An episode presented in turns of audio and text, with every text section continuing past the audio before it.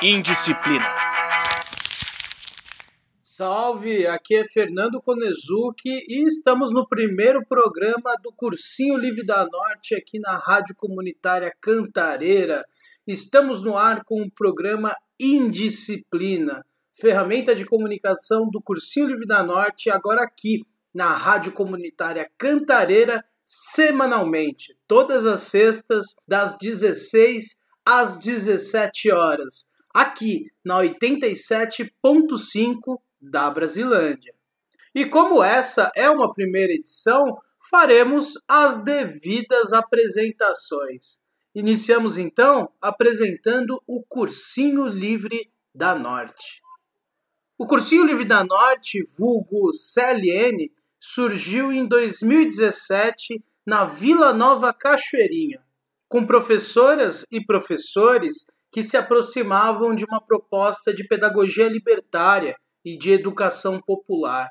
Foram feitas assim chamadas abertas ao público, lá no CCJ, Centro Cultural da Juventude Ruth Cardoso.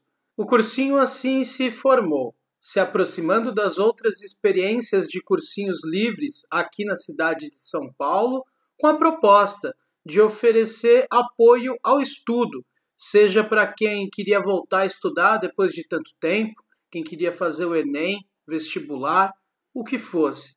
O cursinho abriu as portas com uma proposta de oferecer esses conteúdos de uma forma um pouco mais livre. Nesse primeiro ano, então, de atuação, o cursinho teve as suas salas no CCJ e na MF Professor Gilberto Dupas, ali ao lado do Lago do Japonês, de segunda a sábado, num ritmo frenético. Fizemos também passeios, fizemos saídas externas e também começamos a chamar convidados e convidadas, coletivos, movimentos, para trocarem ideia com os nossos alunos e alunas. No segundo ano, abrimos duas salas até, mais de 60 pessoas. Aos poucos foi diminuindo, mas mantivemos as aulas no CCJ fazendo também o que chamamos de aulas abertas, eventos abertos ao público com a presença de coletivos, de movimentos, de acadêmicos, acadêmicas, a fim de movimentar esse canto da Zona Norte de São Paulo. No terceiro ano, fomos para o CIEJA, professora Rosemary Frasson, Jardim Maracanã, até que próximo do CCJ. Lá mantivemos as aulas também realizando as aulas abertas, agora principalmente no Jassanã. E neste 2020, antes da pandemia, estávamos de malas prontas para a MF Castro Alve, no Jardim dos Francos. Mas aí interrompemos todas as atividades. O papel do cursinho ao longo desses anos tem sido de oferecer aulas das mais diversas áreas de forma gratuita e livre para moradores e moradoras da Zona Norte, principalmente. E além disso, fazer atividades, rodas de conversa, movimentar de alguma forma a Zona Norte para discussões principalmente políticas.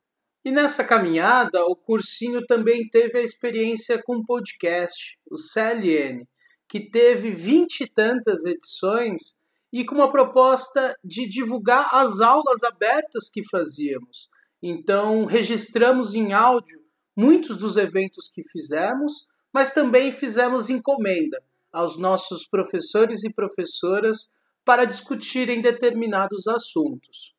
E hoje, aqui no programa Indisciplina, o entendemos como um desdobramento do podcast CLN, mas desdobramento mesmo, né? Não queremos aqui repetir a experiência do podcast.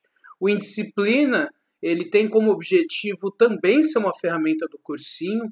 Então a nossa ideia é poder falar do cursinho, trazer pessoas que integram o cursinho para falar sobre suas aulas, para falar sobre política, educação, os alunos, as alunas, e também aqui ser um espaço para a gente compartilhar experiências em educação, experiências em sala de aula, experiências em espaços que não sejam de educação formal, mas que tem essa influência pedagógica e que a gente acha interessante compartilhar, experiências de atividades que já fizemos, O programa Indisciplina chega então na rádio comunitária Cantareira para pautar a pedagogia libertária, para pautar a educação popular, para compartilhar experiências de pedagogia libertária, para compartilhar experiências em sala de aula que compreendemos como libertadoras, que compreendemos como interessantes.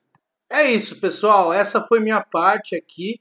Agora a gente vai ficar com o Bruno, que vai contar um pouco mais sobre os cursinhos livres.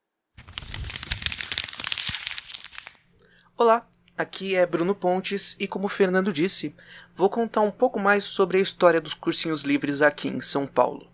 A primeira coisa que precisamos destacar é que os cursinhos livres são um tipo específico de cursinho popular. E o que, que são os cursinhos populares? Eles são cursinhos preparatórios para vestibular que se diferem dos cursinhos pagos por terem como público a população periférica e ter como objetivo ajudar no desenvolvimento de uma educação popular de fato, o que faz com que não cobrem mensalidades ou, quando o façam, tenham um preço acessível. Na atual situação da pandemia, infelizmente os cursinhos livres não estão tendo aulas, como é de se imaginar, mas podemos falar que, além do Cursinho Livre da Norte, nós temos espalhados por São Paulo o Cursinho Livre da Lapa, Cursinho Livre da Sul, Cursinho Livre da Sé e o Cursinho Livre Cláudia Silva Ferreira. O que muda entre esses cursinhos livres e os demais cursinhos populares são alguns princípios e uma forma de organização que seguimos. Podemos falar que todos os cursinhos livres se baseiam na pedagogia anarquista e libertária.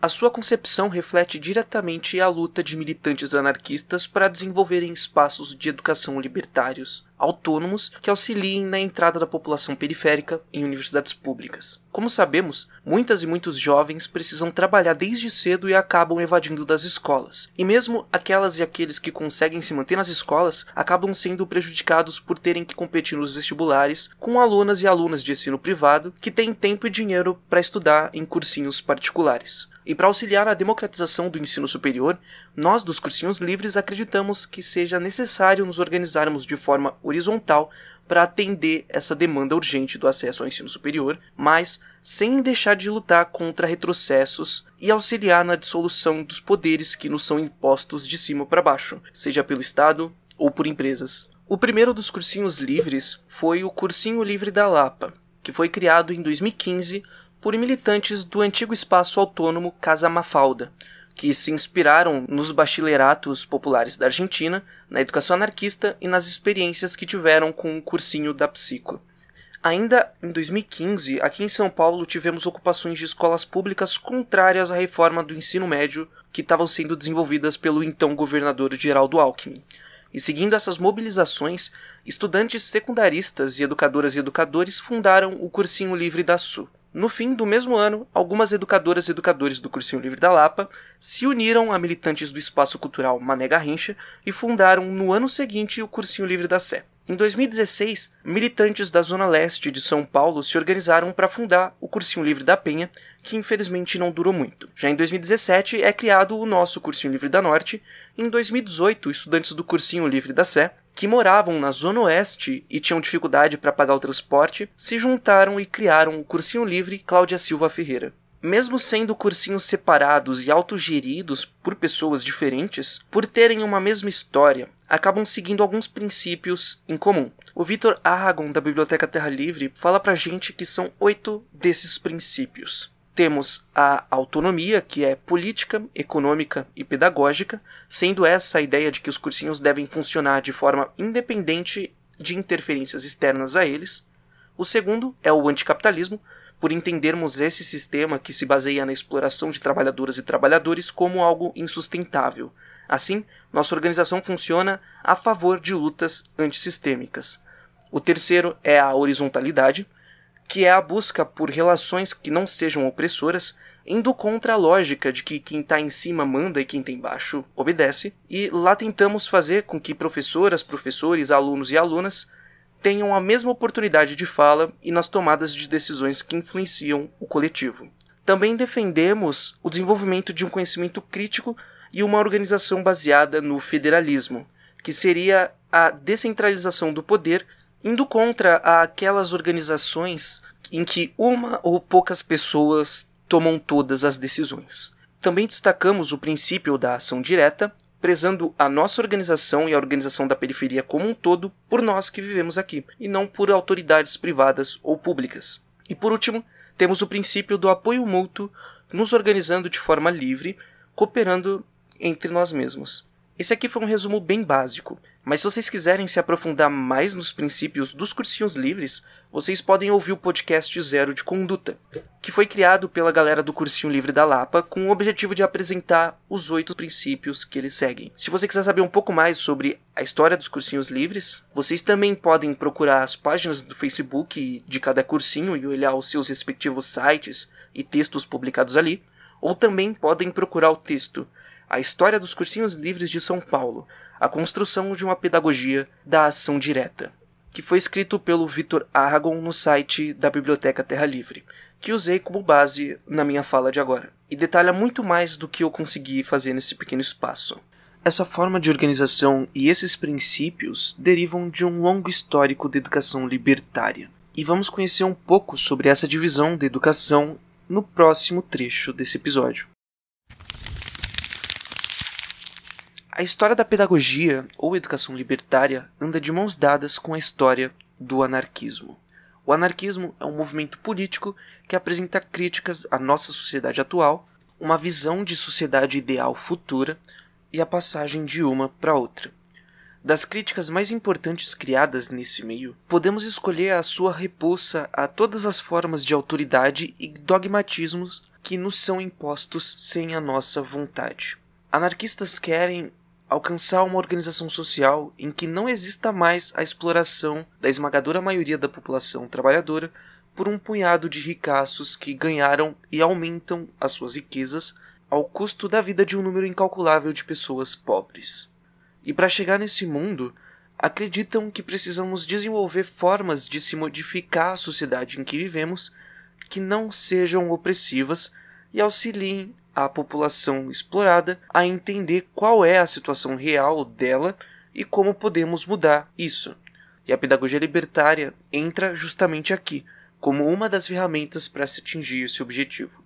Existem inúmeras autoras e autores que contribuíram para desenvolver esse segmento de educação, mas como esse espaço é só uma introdução, vou focar em apresentar a concepção geral e deixar o contexto histórico para um possível episódio futuro.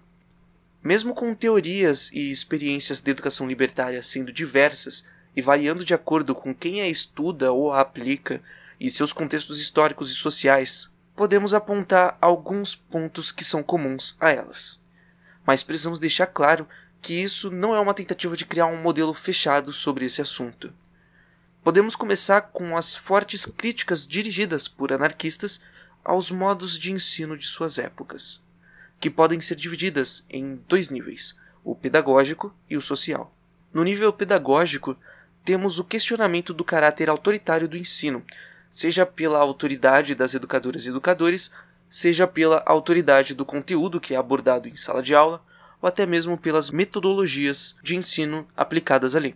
Essas formas de autoridade são vistas como problemáticas por criarem uma grande barreira entre a sociedade e a vida real de cada estudante. Para facilitar um pouco o entendimento, podemos pensar aqui em como nossas escolas estaduais funcionam nos dias de hoje. Cada professora ou professor precisa seguir um cronograma de conteúdo e habilidades que foram criadas previamente pelo governo, e temos um número limitado de aulas ao ano em que precisamos trabalhar todos esses conteúdos. Nessa lógica, não temos conteúdos que são escolhidos por interesse das alunas e alunos, o que cria a falta de sentido naquele conteúdo na vida das crianças em sala de aula. Agora, no nível social, temos uma crítica ainda mais ferrenha.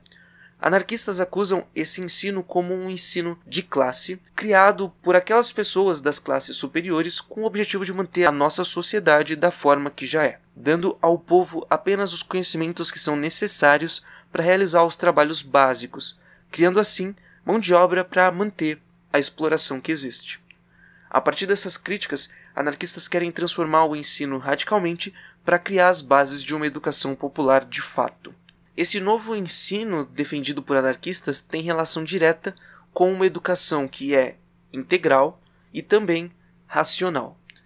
A educação integral seria um tipo de educação com o objetivo de formar humanos completos, dando grande importância não só ao conhecimento conteudista, mas também à parte corporal por meio de exercícios físicos, ao desenvolvimento de habilidades manuais, com o aprendizado de diferentes ofícios e também o desenvolvimento ético.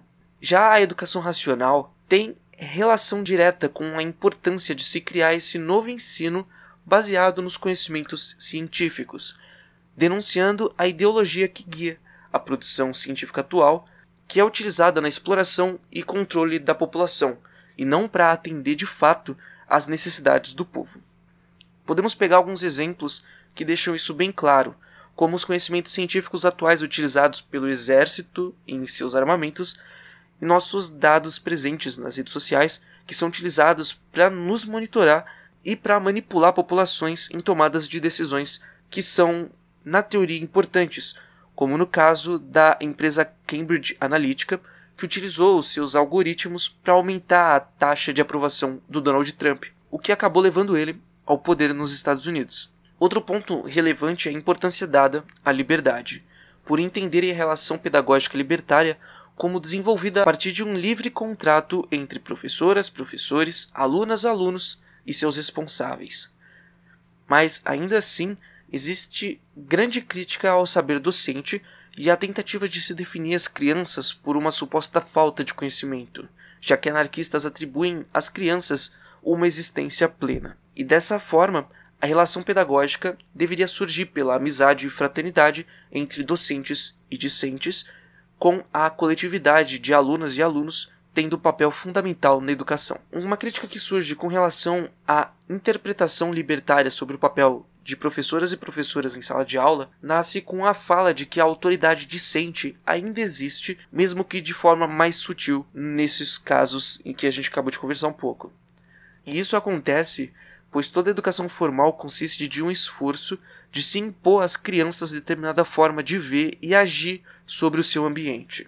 E essa forma que é imposta por professoras e professores se desenvolve a partir de sua vivência em sociedade, o que faz com que nós, docentes, mudemos em algum grau as crianças com base na forma como nós fomos moldadas e moldados pela sociedade. A teoria anarquista não escapa dessa crítica, mas apesar disso, anarquistas não ignoram esse processo social por saberem que é impossível um ensino que não seja um ensino de classes hierarquizado dentro de uma sociedade de classes e hierarquizada. Por isso que anarquistas defendem que só existirá uma pedagogia libertária de fato quando vivermos em uma sociedade que siga o regime do socialismo libertário. Até lá, temos como objetivo utilizar uma pedagogia que chegue o mais próximo desse ideal para auxiliar na emancipação da classe trabalhadora, e aí sim entrarmos em uma sociedade justa. Agora, nesse momento, o nosso combinado é que cada um, cada pessoa aqui, cada educador do Cursinho Livre da Norte, que apresenta também o Indisciplina, é hora da gente poder se apresentar, poder falar um pouquinho da caminhada nossa no cursinho. Bom, é, como eu disse, eu sou Fernando Konezuki, hoje eu sou educador da área de História e de Política do Cursinho Livre da Norte, mas nos últimos anos venho atuando principalmente aí na área de História. Estou desde o início, desde a fundação do cursinho, é, dando aula de História, agora em 2020, que a minha proposta era poder dar aula de Política. E nessa caminhada eu também me envolvi com a construção de podcast no cursinho e também, principalmente, com as aulas abertas, né? Fui uma das pessoas responsáveis por organizar tanto no CCJ, quanto no Jassanã, quanto em outros lugares as atividades abertas do cursinho ao longo desses anos. E na Cantareira eu também já estou há alguns anos é, participando aí como comunicador, principalmente através do Desobediência Sonora, que teve um programa é, que trazia as suas programações aqui para Brasilândia, e depois com mais um programa do Desobediência, só que voltado ao futebol de Várzea, a voz da Várzea, que estava aí no ar na Rádio Comunitária Cantareira, inclusive nesse horário, até um pouco depois da pandemia, que era até onde a gente tinha um pouco de gordura das edições. Depois, com o cancelamento do futebol da Várzea, esse programa infelizmente foi interrompido. Enfim, Esse é o Indisciplina e seguimos aqui na Rádio Comunitária Cantareira. Olá, tudo bem? Meu nome é Valmir De Angelis, sou educador social e professor de língua portuguesa. No cursinho Livre da Norte, sou eu quem ministra as aulas de gramática, mas também tenho outras experiências. Já trabalhei na área de saúde mental, em CAPS Álcool e Drogas, como oficineiro, que é um agente educacional, instrucional para os usuários do serviço. Também já fui instrutor de aprendizagem em ONGs de capacitação profissional. Cheguei no cursinho em 2018 e desde então faço parte do coletivo. O que mais me atrai no cursinho é a possibilidade de uma educação livre e horizontal, onde educador e educando constroem, ao mesmo tempo, um conhecimento sólido que não serve só para passar no vestibular, mas sim para passar na vida, porque conhecimento é poder e conhecimento é vida. Educação é missão. Temos que fazer a nossa parte. Temos que ajudar as pessoas a conseguir realizar os seus objetivos.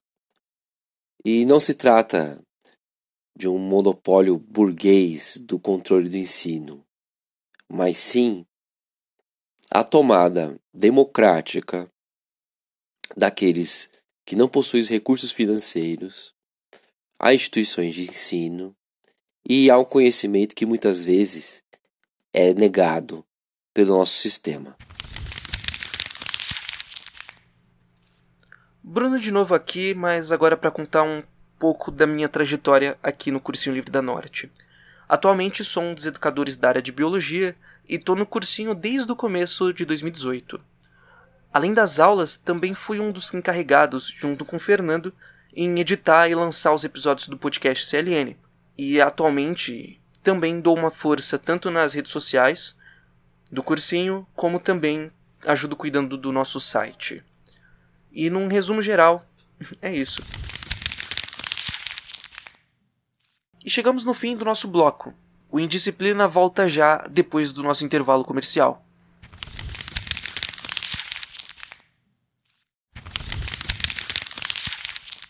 Olá, estamos de volta com o Indisciplina, o seu programa sobre pedagogia libertária e educação popular. E nesse bloco iremos falar sobre a importância da música em diferentes contextos, mas principalmente como sendo a voz das periferias. Para isso, faremos uma viagem no tempo. Especificamente, falaremos do samba, que desde sempre denunciou o que se passava dentro das comunidades e em todos os seus aspectos. Do samba canção ao Partido Alto, ouviremos as músicas que fizeram histórias nos morros, barracões e nos corações de nós, brasileiros. Começamos nossa viagem em 1916. O cantor Donga gravou o samba pelo telefone e tornou-se um grande sucesso nacional. Embora a letra camuflada, a música narra a história de dois repórteres de um jornal que estão numa roleta no meio do Largo da Carioca para provocar a eficácia da lei contra os jogos de azar na cidade do Rio de Janeiro. Vamos ouvir Donga pelo telefone o chefe da folia pelo telefone manda me avisar que com alegria não se questione para se brincar. Ai, ai, ai, é deixar mágoas pra trás, oh rapaz. Ai, ai, ai, fica triste se é capaz de velar. Acabamos de ouvir Donga pelo telefone. Note que nessa primeira versão se diz o chefe da folia. Porém, agora em outras versões, podemos ouvir que se trata verdadeiramente a letra da música. Alguns anos mais tarde, Dong e Chico Buarque cantam pelo telefone em um festival da emissora Record. Nessa apresentação, Donga já diz com todas as letras: o chefe da polícia. Vamos ouvir um trecho de Dong e Chico Buarque pelo telefone. Chefe da polícia pelo telefone mandou me avisar na carioca tem uma roleta para se jogar. O chefe da polícia pelo telefone mandou me avisar. Que na carioca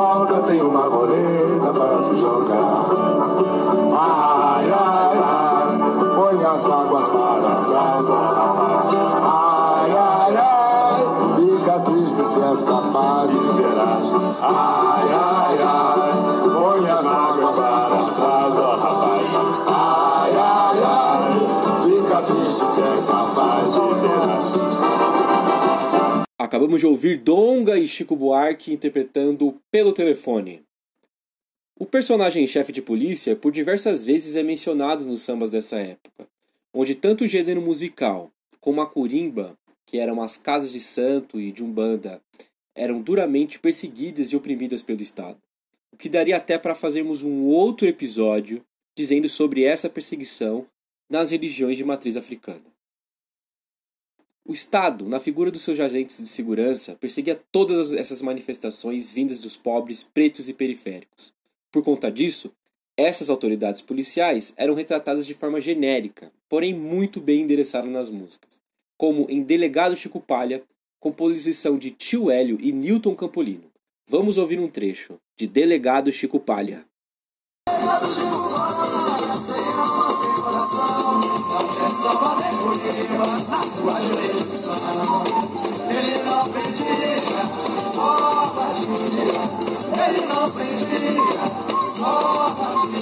Era um homem muito forte, com um gênio violento. Acabava a festa pau e ainda quebrava os instrumentos. Ele não, ele não prendia, só batia.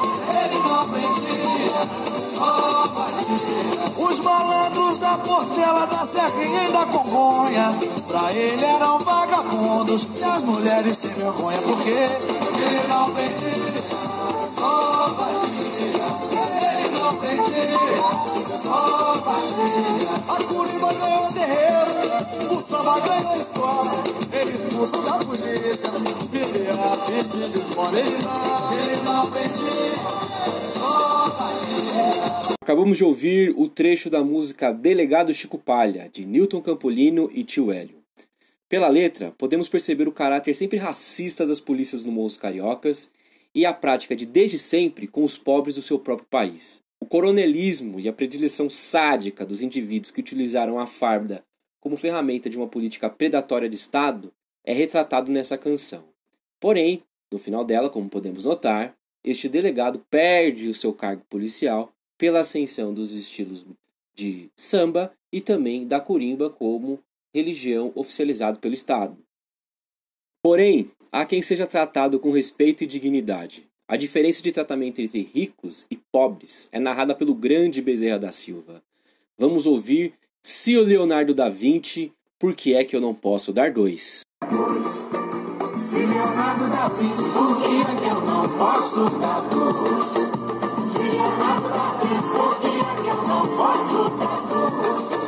Mesmo apertando na encolha malandro, pinta a sujeira depois.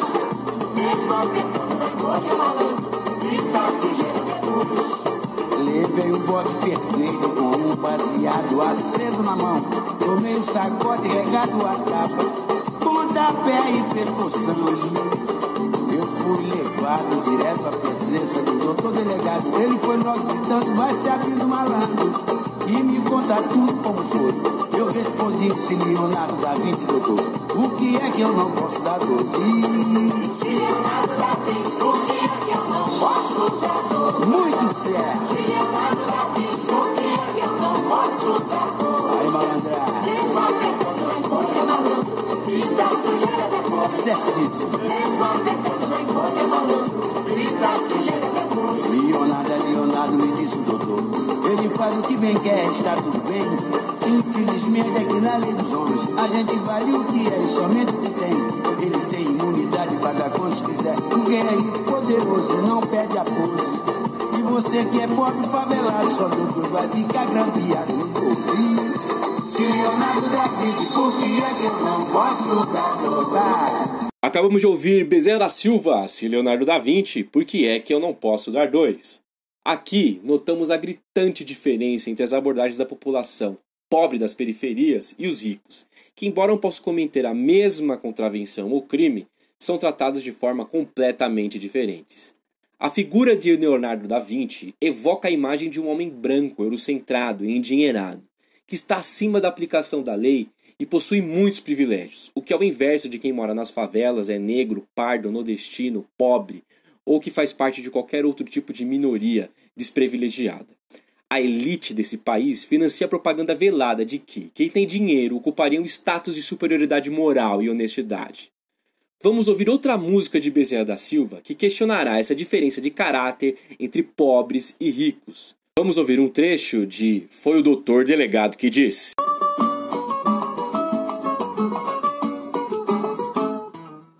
O doutor delegado que disse, ele disse assim: Está piorando, até filho de bacana, hoje em dia está roubando. Foi o doutor delegado que disse, ele disse assim, está piorando, até filho de bacana, hoje em dia está roubando.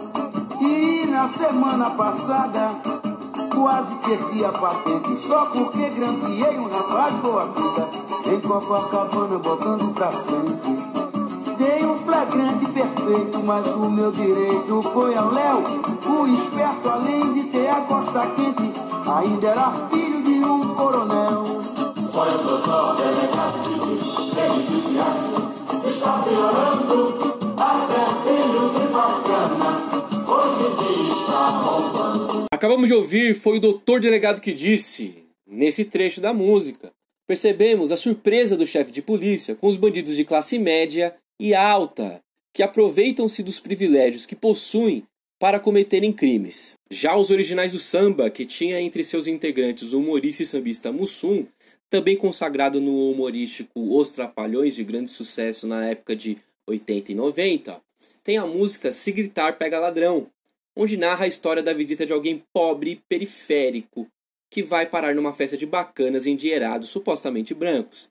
Embora busca-se no inconsciente coletivo formar a imagem de homens valorosos e de grande honestidade, descobrimos na letra que estes ricaços tratam-se de um bando de ladrões de todo tipo.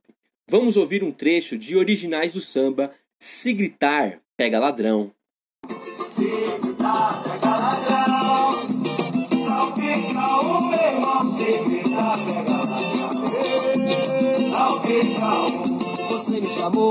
Esse pagode e me avisou Aqui não tem copo, até me pediu pra pisar que não sim Eu sou da cor, eu sou escurinho Aqui realmente está toda nata, doutores, senhores Até magnata, com a bebedeira e a discussão Tirei a minha conclusão Se gritar, pega ladrão.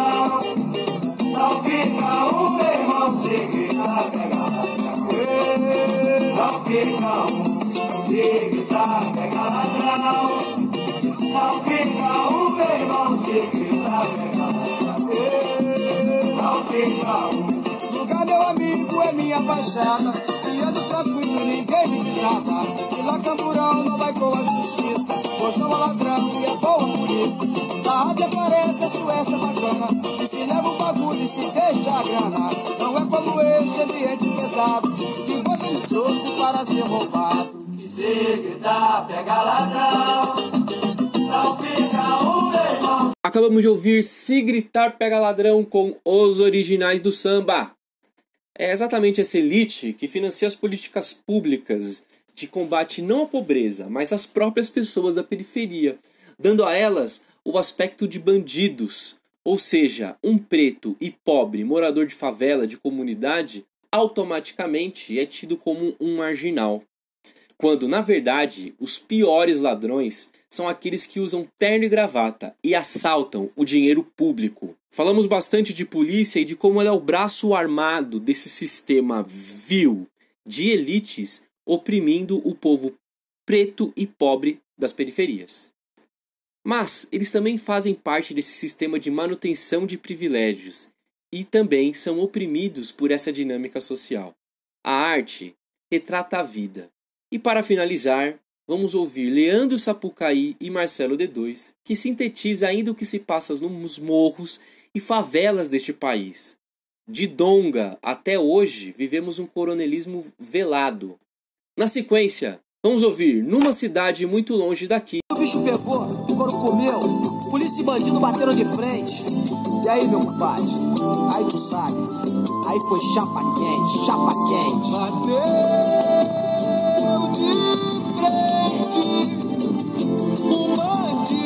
bandido e um subtenente lá do batalhão. Foi tiro de lá e de cá, balas perdidas no ar, até que o silêncio gritou, dois corpos no chão, que azar.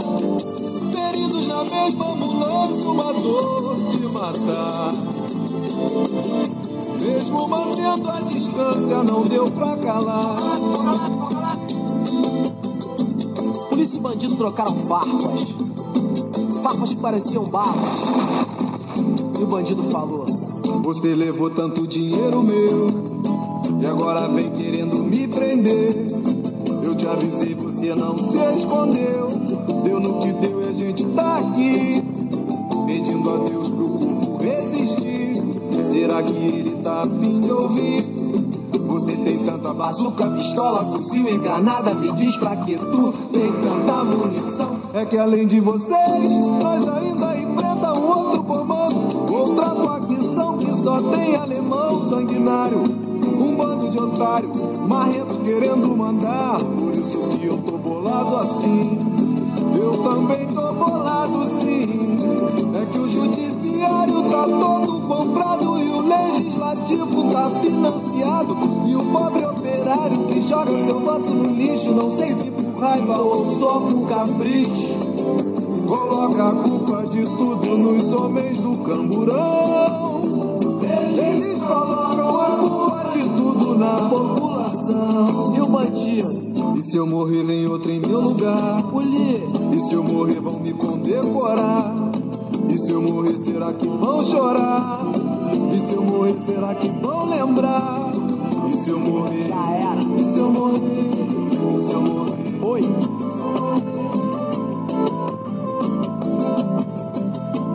Chega de ser subjugado, subtraído, subbandido de um sublugar, subtenente de um subpaís, subinfeliz, subinfeliz, Laia, laia, laia, laia, laia. subjugado, Laia, laia, laia, laia. subtraído, Laia, subbandido de um sublugar, subtenente de um subpaís, subinfeliz. Mas essa história eu volto a repetir. Aconteceu numa cidade muito longe daqui. Numa cidade muito longe, muito longe daqui. Que tem favelas que parecem as favelas daqui. Que tem problemas que parecem os problemas daqui. Daqui. Daqui. Daqui. É isso aí, Sapucaí. Polícia ou bandido? Vai saber, né? Na sequência, fique com O Mundo Parou, de MC Contrês. O mundo está em alerta para o avanço de um novo tipo de vírus. Os sintomas, no começo, podem ser confundidos com os da gripe, mas as consequências podem ser fatais. Estamos falando do coronavírus. Como é que eu não vou falar da favela que segue sem água na pia? Nesse momento, quem ora por ela e quem se preocupa com seu dia a dia. Muita gente lutando os armários, pensando individual. Autônomo sem o salário, nem vai fechar o orçamento mensal. Acabaram com o leite, acabaram com o álcool. Seguimos exaltando a hipocrisia. Tamo vendo quem é que vivendo nessa epidemia. Acabaram com o leite, acabaram com o álcool. Seguimos exaltando a hipocrisia. Tamo vendo quem é quem vivendo nessa epidemia. O mundo parou, muita gente morrendo. Terceira idade, tome cuidado com tudo que tá acontecendo. O mundo chorou, mas seguimos vencendo. Profissionais da saúde cansados, lutando, não param nem por um momento. O mundo parou, muita gente morrendo. Terceira tome cuidado com tudo que tá acontecendo. O mundo chorou, mas seguimos vencendo. Profissionais da saúde cansados, lutando, não param nem por um momento.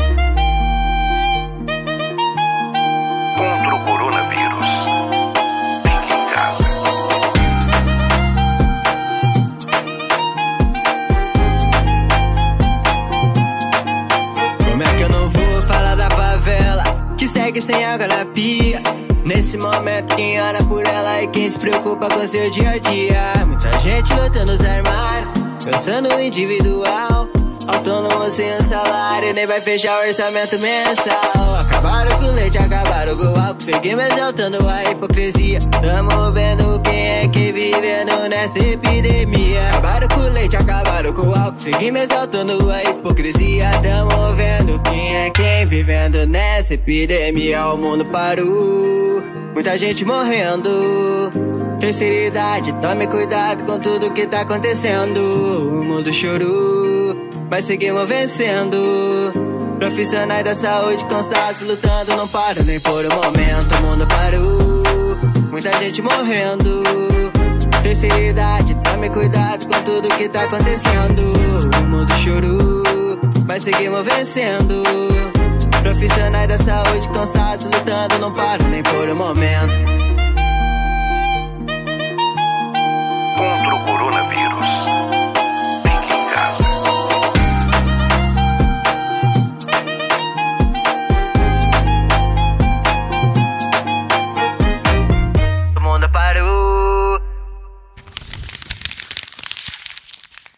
Acabamos de escutar aqui no Indisciplina MC com 3 com a música O Mundo Parou. Agora quem assume aqui é Fernando Konezuki, educador das áreas de História e Política do Cursinho Livre da Norte. Bom, essa música que a gente escutou, ela foi ganhadora da campanha Condzilla contra o Corona, da produtora de funk Condzilla. Ela fez um concurso para a música que tratasse sobre o Covid-19 e recebesse mais voto, ganharia um clipe. E esse MC com 3 ganhou.